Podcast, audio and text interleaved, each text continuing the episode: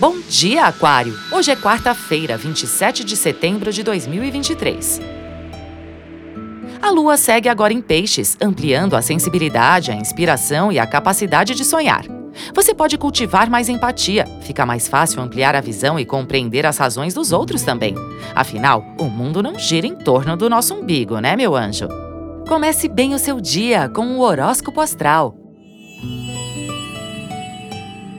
É importante agora alinhar interesses com as pessoas, fortalecer os laços de afeto e o compromisso em suas relações. O Sol segue em Libra e você pode compreender as questões alheias, fazer bons contatos e dar mais atenção a quem ama.